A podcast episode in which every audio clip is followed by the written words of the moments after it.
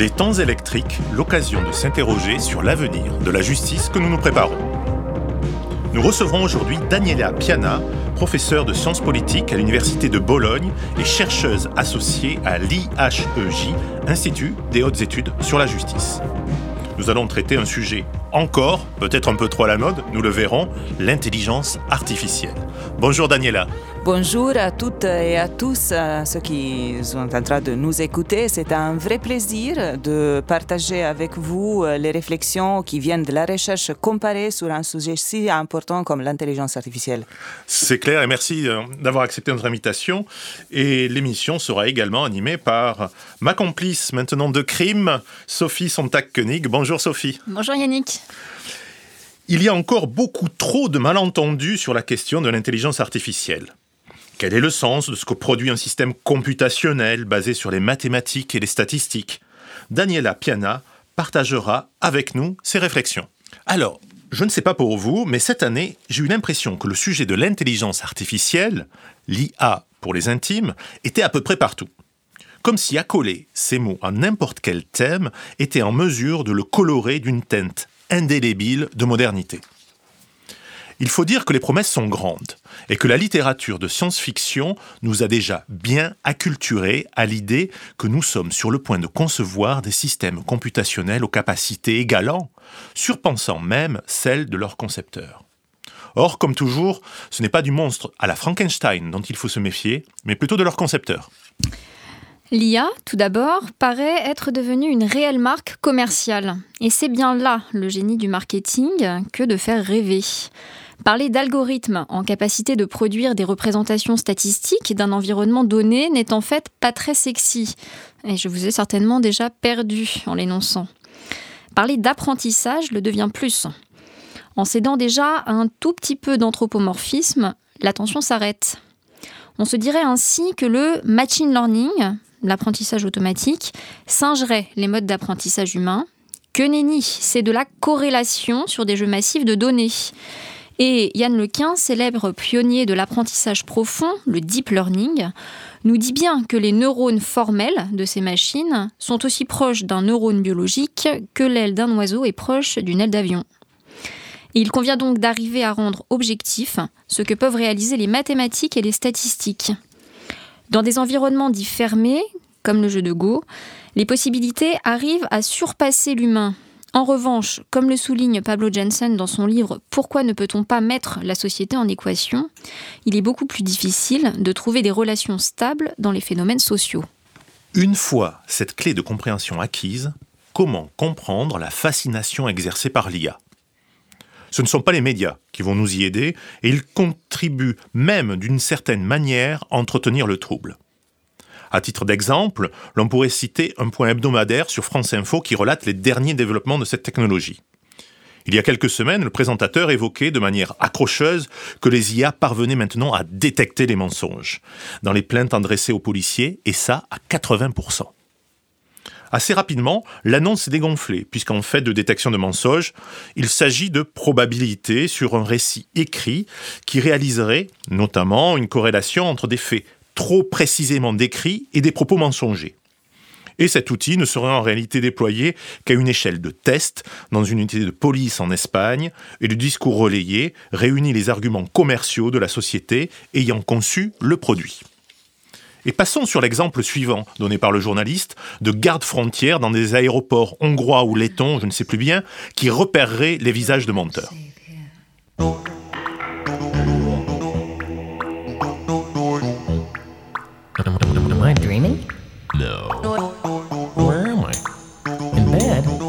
What am I doing? tap, tap, tap, tap, talking to myself. Look, I must have a star on my door. Or better still, A door? A, do- a door? oh, swing doors, huh? Okay, doors. Swing.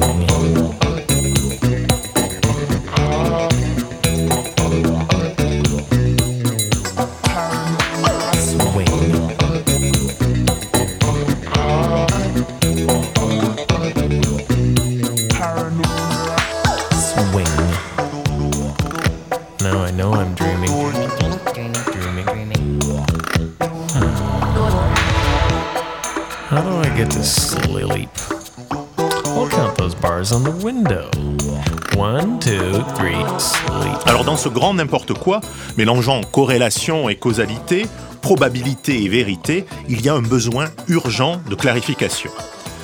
L'intelligence artificielle ne serait en réalité qu'un extraordinaire concept marketing labellisé par John McCarthy dans les années 50, très éloigné d'une intelligence naturelle. La musique d'Art of Noise que vous entendez met en scène le premier présentateur conçu en animation en trois dimensions dans le milieu des années 80. Il était baptisé Max Headroom et bien que synthétique, il était en réalité animé par les mouvements de visage de l'acteur Matt, pardon, Matt. L'autonomie de ce personnage synthétique était donc une illusion. Daniela Piana, vous allez nous aider à y voir plus clair dans ce qui distingue cette intelligence dite artificielle de ce que vous qualifiez d'intelligence naturelle. Particulièrement si ces assemblages d'algorithmes sont en mesure de mettre au défi les professions du droit, telles que les avocats ou les magistrats. Alors, Daniela, première interrogation, et évidemment, euh, l'intelligence artificielle, c'est quoi en fait? De quoi parle-t-on? Eh bien, je pense que c'est important euh, de nous poser la question à la fois sur euh, ce qu'on comprend comme intelligence et euh, qu'est-ce que c'est le côté artificiel. Euh, bien évidemment, il y a des choses qui sont pas nouvelles dans ce cet phénomène intelligence artificielle. Par exemple, l'idée qu'il y a une potentialité computationnelle dans la technologie qui nous permet de travailler, disons, des informations qui sont en grand nombre et euh, la quantité d'informations dépasse la capacité euh, des êtres humains de des connaissances. Alors là, on a déjà euh, quelque chose qui nous intéresse aussi dans le côté droit et justice, qui est le fait qu'on passe de l'info à la connaissance. Oui, c'est ça. ouais. Et l'intelligence, c'est exactement ce passage, ce pont entre l'info et la de, connaissance. de la donnée brute, en fait, Voilà. mise ensemble, accolée, qui crée de l'information. Et quelque chose, Exactement. Disons que si on a les données, on parle beaucoup aujourd'hui des données, hein, de big data. Et les big data euh, en elles-mêmes ne sont pas de la connaissance. Euh, il faut une manière de les traiter et de extraire de cette euh, base massive de données euh, des choses qui sont censées être de la connaissance, être qualifiées connaissance. Alors finalement, l'intelligence artificielle, si on veut voir vraiment le basique, c'est cette capacité computationnelle très puissante, très poussée, qui nous permet de tirer, euh, disons, des, euh, des corrélations, euh, des bases de données massives, ou de voir, et c'est là l'importance de l'apprentissage et de deep learning et de machine learning, donc l'apprentissage automatisé, qui nous permet de traîner des mécanismes qui sont les algorithmes, mais finalement les algorithmes ne sont que des corrélations entre des conditions A et des B. Bien évidemment, ce sont des A et des B très sophistiqués, mais finalement, la logique à la base, c'est ça. Et c'est la façon dont on construit ces A et ces B à partir de bases de données massives qui doivent être qualifiées, classées et ensuite euh, analysées pour en tirer des régularités qui sont elles-mêmes ces régularités appliquées à des bases massives de données encore. Alors, vu de l'extérieur, on pourrait se demander si tout ça fonctionne pas un peu tout seul. Alors, je m'explique, hein, c'est-à-dire qu'on peut avoir une vision un peu romantique de tout ça. Imaginez des ingénieurs en blouse blanche qui nourrissent, parfois euh, comme ça les ordinateurs des données. Est-ce que c'est aussi simple que ça?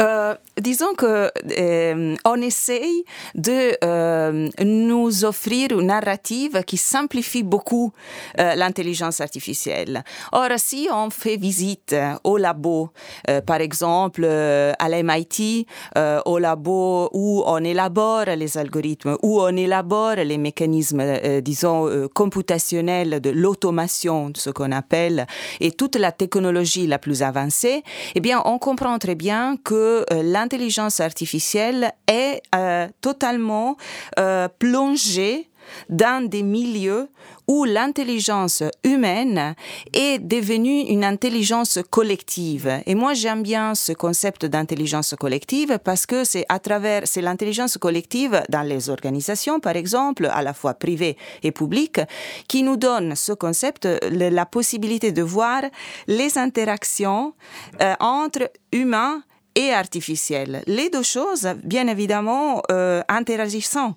Et c'est ça, ça, ça peut pas être différemment d'ailleurs. Alors, je ne sais pas si vous avez vu d'ailleurs ce, petit film sur AlphaGo hein, où on, voit les, ingénieurs s'affairer en réalité derrière euh, la machine elle-même et où, je sais pas, il y avait des dizaines d'ingénieurs euh, qui contribuaient à ce que la machine apprenne et donc c'était peut-être un peu moins simple. Ben, euh, je partage un- tout un, petit exemple qu'on trouve très facilement sur Internet. Alors, on sait bien aujourd'hui, si on parle avec les citoyens, qu'un gros problème qu'on a dans l'Union européenne, mais je pense dans toutes les démocraties, euh, disons dans tous les systèmes démocratiques euh, qu'on a dans le monde, que les citoyens souffrent pour un manque de euh, équi- é- égalité, mais aussi de, disons, traitement équitable. C'est la fairness qui, euh, elle, euh, il voudrait bien. Or, euh, c'est intéressant de voir que l'intelligence humaine, mais au collectif, à regarder les algorithmes, est en train d'essayer d'injecter de la fairness dans les algorithmes. Ça, c'est pas quelque chose que les machines font toutes seules, c'est bien évident. Alors du coup, j'ai deux questions. Euh, vous nous avez défini euh, très clairement ce qu'est l'intelligence artificielle et vous parlez de corrélation euh, et de, de travail collectif avec cette intelligence humaine. Alors déjà, première question, quelle est la spécificité, s'il en reste une, on l'espère, de l'intelligence humaine par rapport à cette intelligence artificielle? Ça, c'est ma première question. Euh, Euh, alors, moi, je pense que euh, même si je veux pas seulement faire que de la philosophie, mais je pense que la philosophie peut nous aider pour euh, au moins éclaircir un, peu le, le- périmètre conceptuel avec lequel, dans lequel on, on, euh, se, se déplace. hein. Mais ceci dit, euh, intelligence est un concept qui a quelque chose à voir avec la capacité, la possibilité de choisir. Et choisir, c'est pas faire des calculs. Et on avait déjà vu ça. Ça, c'est pas du tout nouveau. Au début euh, du siècle euh, XXe, euh, toute la théorie des jeux était concernée par cette euh, problématique de comment on met en relation la rationalité modélisée et le fait de dire eh bien la rationalité, ce qu'on on a appelé la, rationalité optimale, non, le, euh, non, la, la rationalité maximale, c'était de calculer et calculer tout. Alors là, il y a bien évidemment quelque chose, mais ça, c'est pas choisir. C'est exactement le contraire. On fait des choix dans, des contraintes. Plus que ça, l'intelligence humaine a quelque chose à voir avec la créativité. Alors, et la- l'apprentissage, c'est pas nécessairement de la créativité. C'est nécessaire à la créativité. Ça ne veut pas dire que l'intelligence artificielle n'est pas utile pour la, la- créativité. Ça, c'est autre chose. Mais disons, il faut distinguer bien les concepts. Autrement, on reste totalement perdu. Alors du coup, cette, euh, cette question effectivement du choix et du choix rationnel qui, qui s'impose euh, finalement à la machine avec toutes les difficultés que ça, que ça suppose, euh, on pense, enfin moi ça me fait penser immédiatement à cette expérience des voitures automatiques et de la discussion à l'heure actuelle sur le choix de la voiture au moment de l'accident, de privilégier tel ou tel, si on peut parler de privilège, euh, tel ou tel euh, dommage. Euh, alors finalement, est-ce qu'on n'en revient pas à la question de savoir si on va finir par enseigner cette question de morale et de rationalité aux machines? Est-ce qu'on peut enseigner cette morale-là aux intelligences artificielles? Il s'agit d'une très bonne question en fait. Et là, je pense qu'il faudrait euh, un peu réfléchir à la manière dont on conçoit la normativité dans tout ce débat sur l'intelligence artificielle. Alors euh, là, euh, disons, on, reste un peu victime d'un piège qui est un piège épistémologique, mais qui a des conséquences énormes pour les institutions, les citoyens, les politiques publiques, disons, et la qualité de vie des sociétés. Alors, on, dit, OK, on fait des calculs. Et on fait des calculs, on tire de la connaissance de bases de données massives. Ces bases de données sont traitées comme des données sur des faits. Donc, on a une connaissance de facto. On tire de là des règles règles, c'est-à-dire régularité. Ce ne sont pas des normes, ce sont des règles.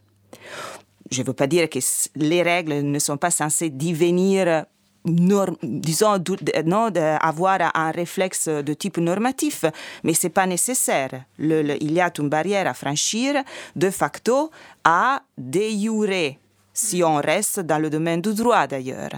Et là, c'est un peu cette idée que la norme peut être construite à partir d'une base des faits, donc une base d'évidence empirique, comportementale, si cette base est exhaustive. Donc l'exhaustivité empirique fait ainsi qu'on a une norme légitime.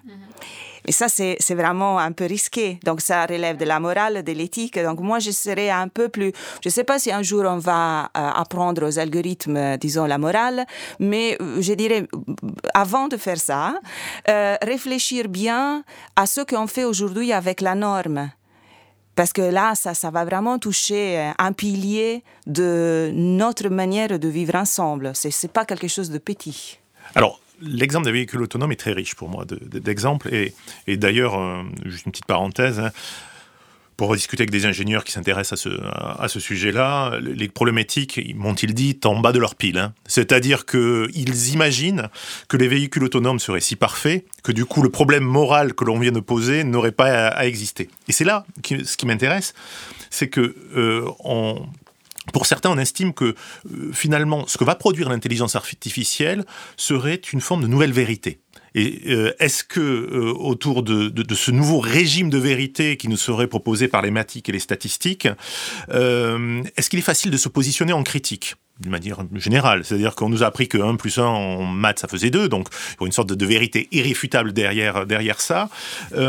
Qu'est-ce que cela nous, enseigne sur cette sorte de nouveau régime de, vérité qui nous serait imposé par les mathématiques et les statistiques via l'IA Eh bien, euh, laissez-moi, euh, disons, euh, reprendre un exemple que j'aime bien. Comme euh, peut-être vous avez compris, je suis italienne, donc ça me, ça me vient à l'esprit Italo Calvino. Et euh, c'est un, vraiment un, très, une, une partie hein, de ces travaux que je trouve absolument fascinante, dans lesquels il y a Marco Polo qui arrive en Chine, bien évidemment, et euh, Kublai Khan euh, est un- quelqu'un qui a un empire énorme dont la connaissance il n'arrive pas à maîtriser. Pas seulement à maîtriser, mais même pas à C'est trop grande. Qu'est-ce qu'on fait? Ah euh, La première chose à faire, c'est de faire, disons, la, cartographie la plus détaillée possible de tous les petits éléments non minuscules qui sont dans l'Empire.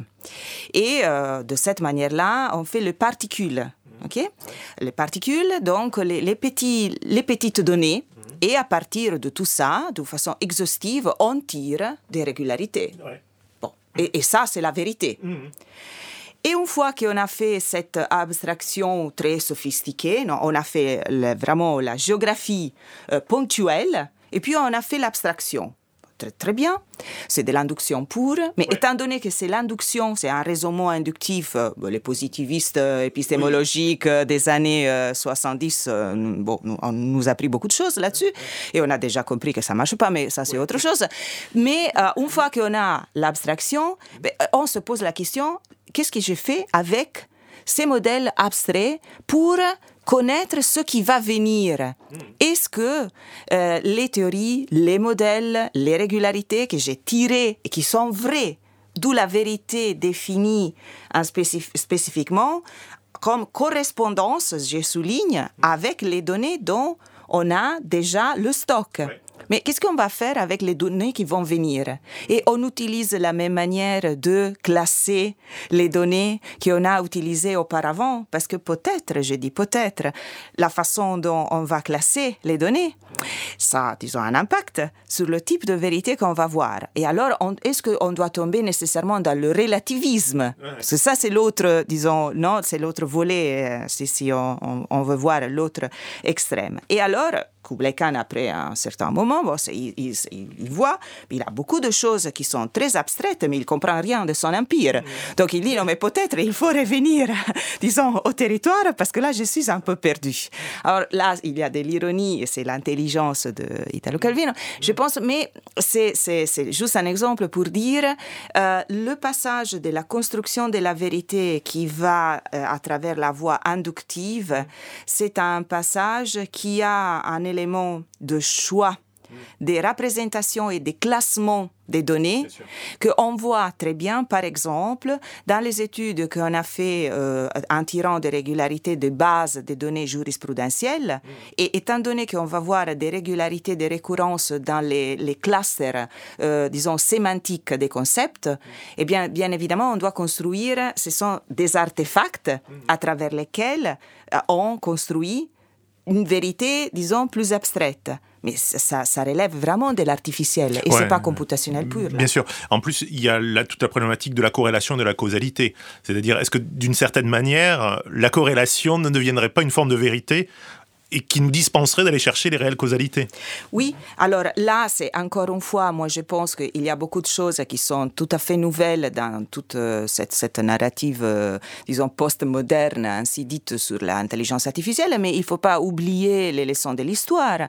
L'épistémologie du XXe siècle s'était déjà euh, concentrée et, disons, vraiment, c'était hum, mise à, à étudier d'une façon très cette idée de passer de la corrélation à la causalité. Et, et là encore, quel est le statut épistémologique, gnoséologique de la vérité qu'on tire des bases de données passées? Parce que si on veut une vérité, une vérité est vraie aussi demain. Même si je sais qu'aujourd'hui, on est dans un monde où les vérités, disons, ont un temps un peu raccourci. Oui, oui, Mais bon, oui, on, essaye de voir un peu plus loin Ouais. qu'à demain et après-demain. On essaie. Alors, euh, on va essayer de, de réatterrir parce que tout ça, naturellement, je pense que c'est un cadre euh, indispensable pour pouvoir euh, comprendre maintenant peut-être un peu mieux quelles seraient les utilisations concrètes de faire de ces technologies. On utilisera intelligence artificielle par commodité et on a vu qu'aujourd'hui on parle plutôt d'apprentissage automatique, et de machine learning, mais très concrètement, quels seraient les usages que l'on pourrait en faire dans le champ du droit? Eh eh bien, euh, là, euh, il y a des, usa- des usages qu'on peut faire et des choses qui sont en train de se passer déjà.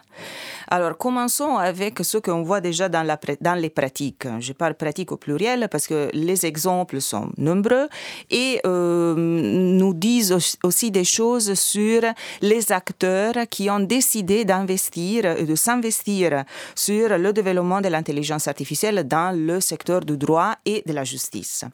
Alors, moi, je partirais, euh, disons, de la fenêtre d'opportunité, ce que les, disons, les analystes de politique publique appellent policy window. Il y a, il y avait, il y a une policy window qui est très, très intéressante, euh, étant donné que la justice euh, est critiquée toujours pour le fait d'être pas très intelligible de la part des citoyens et ensuite euh, très lente. Alors, rien de mieux que dire, ah ben, c'est magnifique, on va faire du computationnel, ça devient très rapide. C'est la solution, voilà. Ah, c'est la solution. Et ensuite, euh, oui, clé à la main.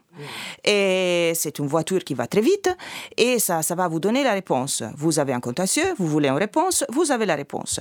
Euh, autre, autre chose, mais très proche de cela, c'est difficile d'avoir accès à la justice. Là où il faudrait s'interroger sur ce qu'on s'attend du mot accès, mais ça, on laisse la- cela à côté. Et euh, bien évidemment, si on a quelque chose qui est base de données open data, sur lequel on va appliquer du computationnel, euh, disons, avancé, et bien là, vous avez l'accès et euh, la rapidité.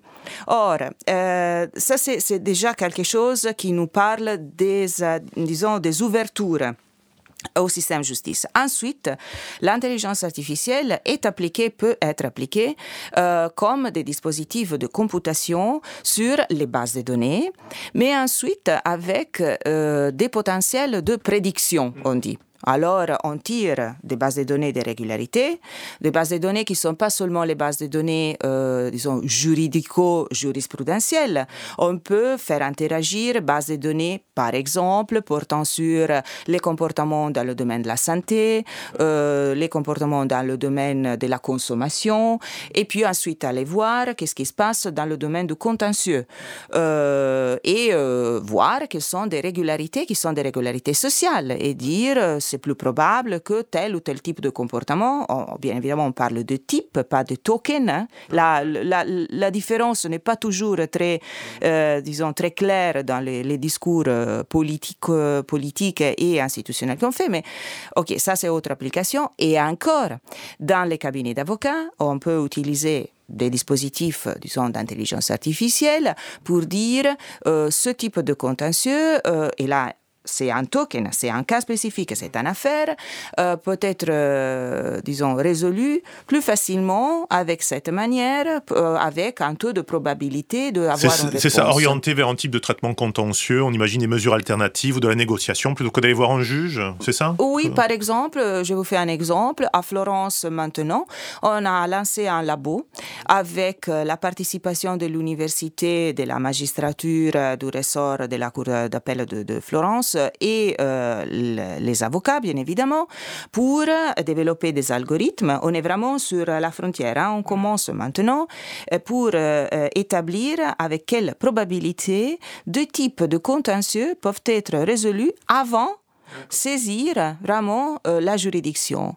Euh, alors moi, je, pose seulement la question et je pense qu'il faut que le, public aussi euh, réfléchisse à, cela. Je trouve que ce soit pas mal en soi. Mais qu'est-ce que le juge va faire avec ce type de connaissances qu'on lui fournit Alors, question dans le prolongement, parce que que le juge va-t-il en faire? Effectivement, c'est euh, une source de, questionnement. Et si on reprend les, les enjeux premiers dont vous avez parlé de euh, rapidité, d'intelligibilité, mais ça, c'est des logiques euh, de rationalisation managériale au niveau, euh, au niveau judiciaire. Si on précise la question par rapport à la nature même de la décision du juge et à ce qui en fait finalement la spécificité, parce que cette décision, elle est fondée sur une dualité, une prise en compte d'éléments objectifs et euh, son intervention à lui, une intervention d'ordre subjectif. On en, revient à, à la rationalité, au choix et à la, détermination qui est la spécificité de l'humain. Alors, est-ce qu'on peut finalement envisager que ces outils d'intelligence artificielle permettent à terme de rendre compte de cette subjectivité jusqu'à éventuellement euh, remplacer le magistrat dans euh, la détermination de sa décision? Je me permets... Au-delà que comme- au-delà Oui. d'une aide finalement. Oui, je, ouais, je vois. Euh, c'est- c'est c'est- c'est vraiment un, un point très important et je pense que les professionnels du droit euh, et surtout les magistrats doivent véritablement lancer un vrai débat sur ce qui signifie être magistrat dans un monde où l'intelligence artificielle est ce qu'on a. C'est quelque chose qui doit être fait par la magistrature. Moi, je dirais à l'échelle européenne. Et euh, dans, l'Union européenne pour les raisons évidentes de type juridique non, qui font système. Euh, mais la, chose importante, à mon avis, c'est une autre. Euh, on applique l'intelligence artificielle à des données qui sont des comportements individuels. Mais les décisions judiciaires ne sont pas des décisions qui relèvent d'un état totalement subjectif, subjectivant la condition dans laquelle le contentieux euh, a eu origine et s'est, euh, disons, euh, déployé. Il y a un volet transsubjectif qu'on ne peut pas oublier qui vient de l'interaction entre les acteurs qui sont dans le rituel du procès. Et si on, transforme le rituel du procès du rituel à la computation, on, va franchir une frontière, on passe d'un paradigme à l'autre. On peut dire qu'on veut le faire, mais il faut être prêt à en tirer les conséquences. Donc c'est ça, je pense, quelque chose sur lequel on n'a pas réfléchi. Le procès n'est pas computationnel, n'est pas la décision, c'est pas disons, un raisonnement décisionnel. C'est pas ça. C'est pas que ça. Il y a ça, mais beau- beaucoup d'autres choses. Et l'interaction n'est pas quelque chose qu'on peut faire avec un ensemble algorithme. On peut utiliser l'algorithme, ça c'est clair. Mais pas seulement ça. Alors, j'étais à une conférence à Rome, euh, conférence des barons internationaux, où Lord Keane, avocat général d'Écosse, a dit on ne peut pas réguler l'inconnu, en parlant de l'intelligence artificielle. Pourtant, est-ce qu'il n'y aurait pas matière à régulation de l'intelligence artificielle? Et je pense notamment au cadre des droits fondamentaux, comme la Convention européenne des droits de l'homme. Eh bien, je pense qu'on n'a pas le choix. C'est-à-dire, euh, c'est vrai qu'il y a des choses qu'on ne connaît pas, mais c'est vrai aussi que justement, euh, on a la nécessité de nous donner un périmètre de règles qui euh, font, qui protègent les droits et qui nous donnent les instruments pour contrôler et aussi pour contrebalancer les conséquences potentielles de l'intelligence artificielle. Donc oui, il faut absolument, je ne dis pas que c'est facile, et peut-être il faut aussi une méthode totalement différente pour euh, construire les règles. Ça, je suis ouverte à imaginer des, des méthodes qui sont un peu originales. Alors peut-être euh, en guise d'interrogation finale, parce qu'on a appris euh, beaucoup de choses, on a vu que finalement beaucoup de questions étaient encore, euh, étaient encore sans réponse. Si on fait un bilan un peu de tout ce qu'on a dit, euh, en termes de contrôle, ça donne quoi aujourd'hui ce qui se fait et ce qu'on projette de faire éventuellement euh, Qui est en charge du contrôle de ces outils? C'est quand même une question importante. Alors, Clairement. je vous réponds euh, simplement en vous disant quels sont les différentes, euh, disons, euh, axes de contrôle qu'on envisage. Parce qu'il y a des mécanismes de contrôle, non? Il y a des, méca- des, des contrôles euh, techniques. On, on dit, on, on essaye de sauvegarder la qualité des algorithmes et on, et on a toute, toute cette voie. Et puis, il y a un contrôle qui est fondé sur la transparence. On dit, on donne accès aux algorithmes avec tous les, les contre-arguments qu'on peut, euh, disons, qu'on connaît. Et ça, c'est une autre voie. Il y a une voie et je voudrais, euh, disons, mon, euh, mon espoir pour le futur, c'est qu'on réfléchit un peu plus à, à ce- cet, cet élément. Il y a une voie de contrôle qu'on n'a pas explorée. C'est le fait que, euh, à un bon moment, il faut un contrôle démocratique quelque part. Parce qu'il y a des choix qui sont liés à l'usage de l'intelligence artificielle. Par exemple, où on l'applique, à quel point, euh, disons, les algorithmes doivent être soumis à un contrôle démocratique. Et euh, j'ai dit par là démocratique, je veux dire par là euh, un contrôle qui met dans la scène la responsabilité institutionnelle politique qui finalement touche les citoyens où c'est que où c'est la point d'entrée des citoyens dans toute cette histoire des algorithmes. Alors, malheureusement, euh, Daniela, il va être euh, temps de, conclure et je pense qu'on aurait une émission entière, des émissions entières prend nos rendez-vous pour en parler un peu plus précisément. Mais pour conclure sur le point que vous soulignez, Adrien Badevant et Jean-Pierre Mignard, dans leur livre L'Empire des données, parlent d'un coup de data. Est-ce que vous êtes d'accord avec cette analyse? Est-ce que l'état de droit ne se trouverait pas aujourd'hui remis en question justement par une vérité, celle du chiffre? Moi, je pense que la vérité tirée des chiffres n'est pas quelque chose de euh, nouvel. On l'a déjà vu. Et, c'est exactement cette, euh, disons, euh, l'attitude vis-à-vis euh, ce qu'on appelle datacratie, hein, non, le, pouvoir des data, qu'il faut prendre un peu de distance sans pour autant nier l'importance des données. Parce qu'il ne faut pas même, même pas tomber dans l'autre piège de dire on n'a pas besoin de données, on peut tout faire avec une narrative totalement, euh, disons, approximative. C'est même pas ça. Il faut avoir la construction des données, un usage de données qui soit responsable, donc, euh, disons, responsive and accountable. C'est beaucoup, je sais, mais Oui, merci beaucoup Daniela d'avoir accepté de partager avec nous votre Un vision plaisir. et votre compréhension du phénomène de l'intelligence artificielle. Vous écoutez maintenant Radiohead avec le titre 2 plus 2 equal 5, directement inspiré de l'univers orwellien. Restez branchés sur le podcast, vous retrouverez après ce morceau les autres rubriques des temps électriques, les morceaux choisis de Twitter avec soin et bien sûr la lecture de Sophie. Such a dreamer to put the I stay home forever, two and two always makes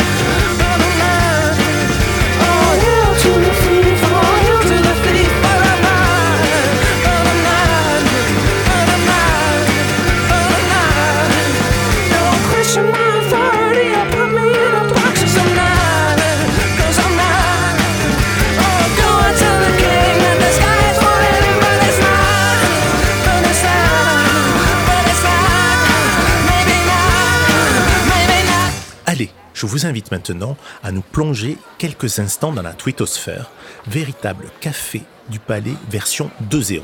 Car il se passe toujours quelque chose euh, sur Twitter entre les juristes sur ces réseaux sociaux. Asseyons-nous discrètement auprès de cette timeline. J'ai acheté un bracelet connecté pour mesurer mon activité physique. Il a appelé les pompiers car il a cru que j'étais mort. Oh, regarde cet avocat, il doit être très bon. Qu'est-ce qui te fait dire ça Bah, il est très vieux. L'avantage, c'est que tu ne t'ennuies pas avec un stagiaire de troisième. Et pourquoi il a pas de marteau le président? Et pourquoi tu es en robe si tu plaides pas? Et pourquoi ton client il est pas derrière comme les autres? Et pourquoi t'as plusieurs stabilos? Et pourquoi il fait des pauses comme ça à l'avocat? Il a le droit? Et pourquoi il y a un rétroprojecteur? On va regarder un film? J'aimerais bien qu'on regarde un film. Et pourquoi ça s'appelle chambre?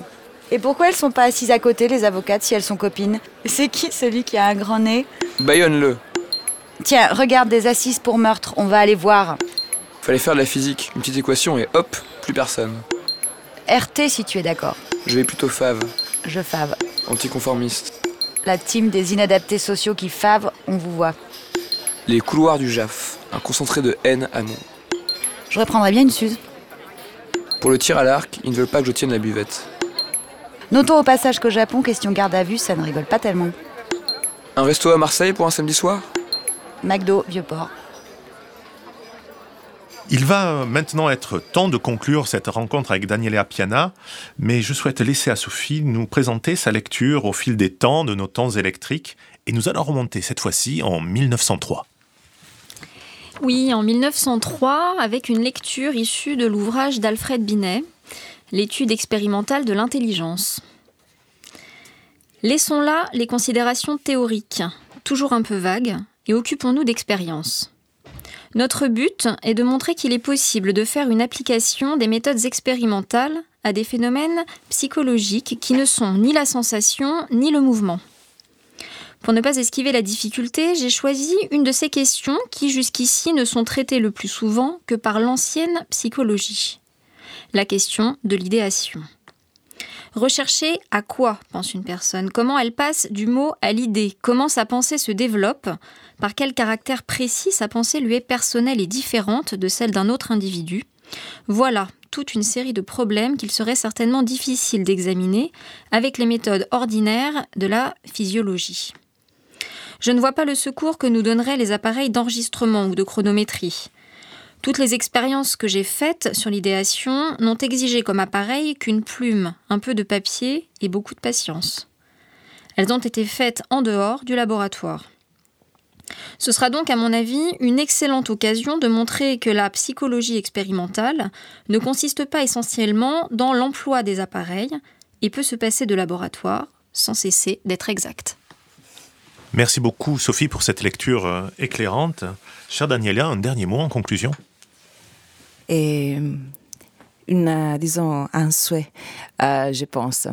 Il faut, à mon avis, euh, laisser euh, de l'espace pour la surprise. Et euh, le parallèle, c'est comme euh, si on, on apprend euh, les règles de la musique. Il y a bien des règles, ça c'est clair, pour euh, euh, pouvoir après faire de l'improvisation, comme on fait dans le jazz.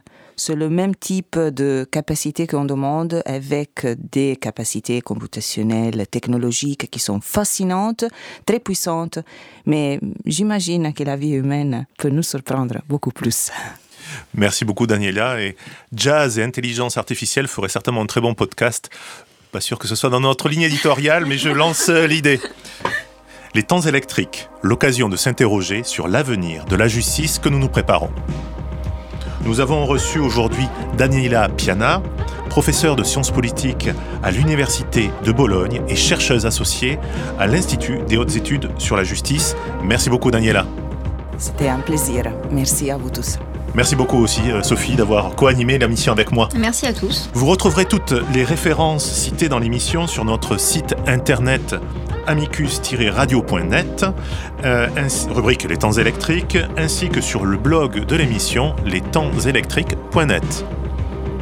Une émission préparée avec euh, l'aide de Camille Bloomberg et avec à la technique Lucien Auriol. Et j'adresse une amicale pensée à Léa de Lyon, dont je n'écorche plus le nom maintenant qu'elle n'est plus là, et ainsi que Léobardo euh, Arango, qui ont tous deux traversé l'Atlantique.